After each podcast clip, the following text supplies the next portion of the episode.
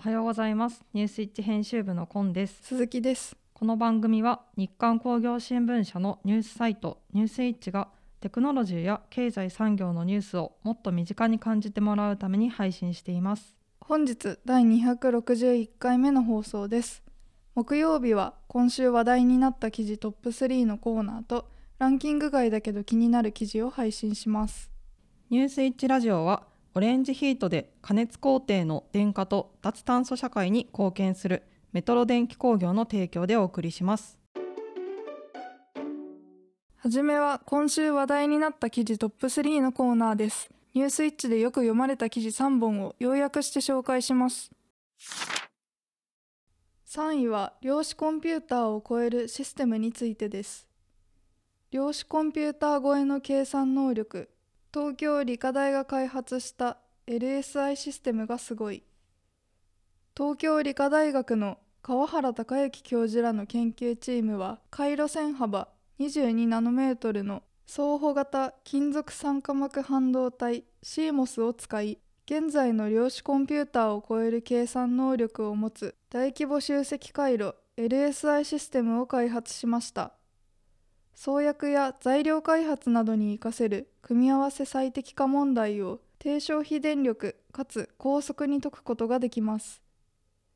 複数のチップを並列動作させることで機能を拡張し大型の設備が必要なクラウドサービスを使わずに大規模な計算を可能にしました。2030年頃までにビット数を2メガ個程度まで増やし2050年頃に実現するとされる同方式量子コンピューターと同等以上の計算能力を目指します。2位は昭和の初めの技術を復活させたコンクリートの話題です。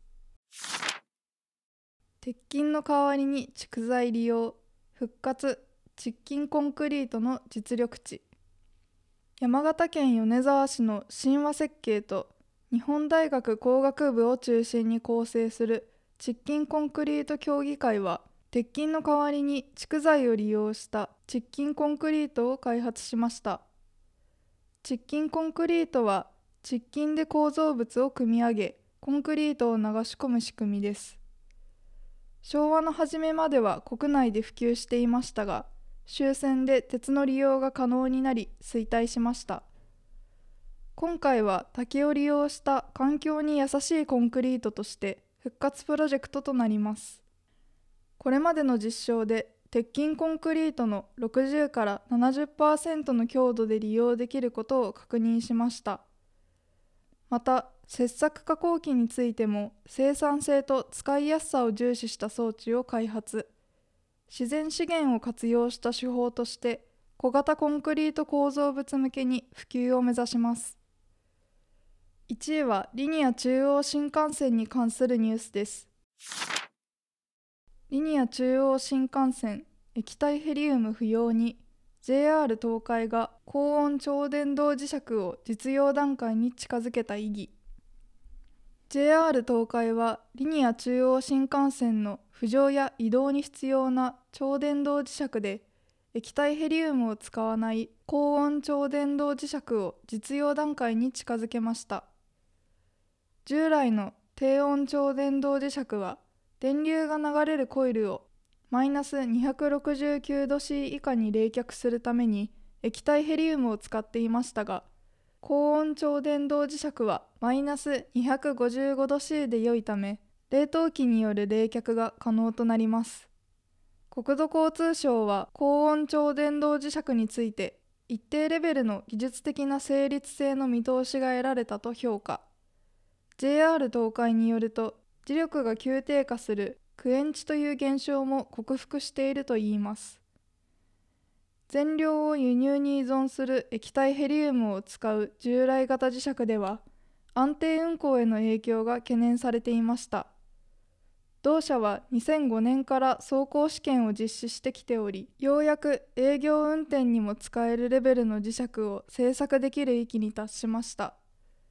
検査周期となる1年分に相当する距離を試験走行し営業線への搭載を目指します。ここからはランキング外だけど気になる記事のコーナーです。毎週の放送で3本配信している今週話題になった記事はニュースイッチの記事 PV ランキングをもとに作成しています。それ以外に惜しくもランク外となっているけれど編集部が気になった記事を選びご紹介します。気候テックが存在感。脱炭素ビジネスの起爆剤に。新技術で気候変動対策に取り組む企業。気候テックが存在感を放っている。政府も成長を後押ししており気候テックが脱炭素ビジネスの起爆剤として期待される。デジタルグリッドは2017年藤倉や立山化学工業など5社の出資で起業した。その後東京ガスや京セラ三菱商事清水建設ソニーグループ日立製作所なども次々と出資した。同社は AI を使い企業が発電所を選んで電気を購入できるプラットフォームを運営する。メールのように電気を送るがコンセプトの一つで太陽光パネルの電力を送りたい先に送電したり安い電力を探して買ったりできる。飛躍の契機となったのが2022年の燃料価格高騰だ。基盤は新電力の販売停止によって電力の契約先がなくなった企業の受け皿となって利用が拡大。新規の企業ほど電力価格の抑制を期待していたが次第に電気を選べる機能に関心が移り再生エネの取引が増えた。想定の倍のペースで採用企業が増え現在は2000拠点が基盤を使って電力を売買する。ゼロボードは2021年7人で起業し創業2周年の2023年8月には従業員178人に増えた。2022年から一部の上場企業に温室効果ガス排出量の開示が求められたタイミングと重なり同社の排出量算定サービスの採用が増えた。メガバンクや地銀と連携して中小企業にも提案しているほか海外進出も果たした。